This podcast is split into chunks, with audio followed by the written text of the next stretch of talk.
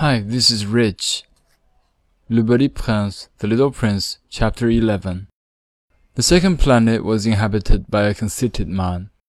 And I am about to receive a visit from an admirer, he exclaimed from afar, when he first saw the little prince coming. For to conceited men, all other men are admirers. Good morning, said the little prince. That is a queer hat you are wearing. It is a hat for salutes, the conceited man replied. It is to raise in salute when people acclaim me. Unfortunately, nobody at all ever passes this way. Yes, said the little prince, who did not understand what the conceited man was talking about. Clap your hands, one against the other. The conceited man now directed him. The little prince clapped his hands. The conceited man raised his hat in a modest salute.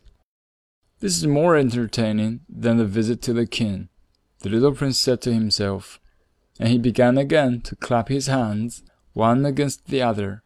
The conceited man again raised his hat in salute.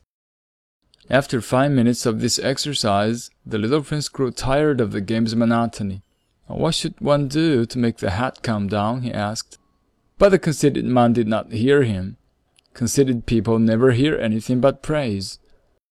Do you really admire me very much? he demanded of the little prince. What does that mean, admire? To admire means that you regard me as the handsomest, the best dressed, the richest, and the most intelligent man on this planet. But you are the only man on your planet. Do me this kindness, admire me just the same. I admire you, said the little prince, shrugging his shoulders slightly. But what is there in that to interest you so much? And the little prince went away.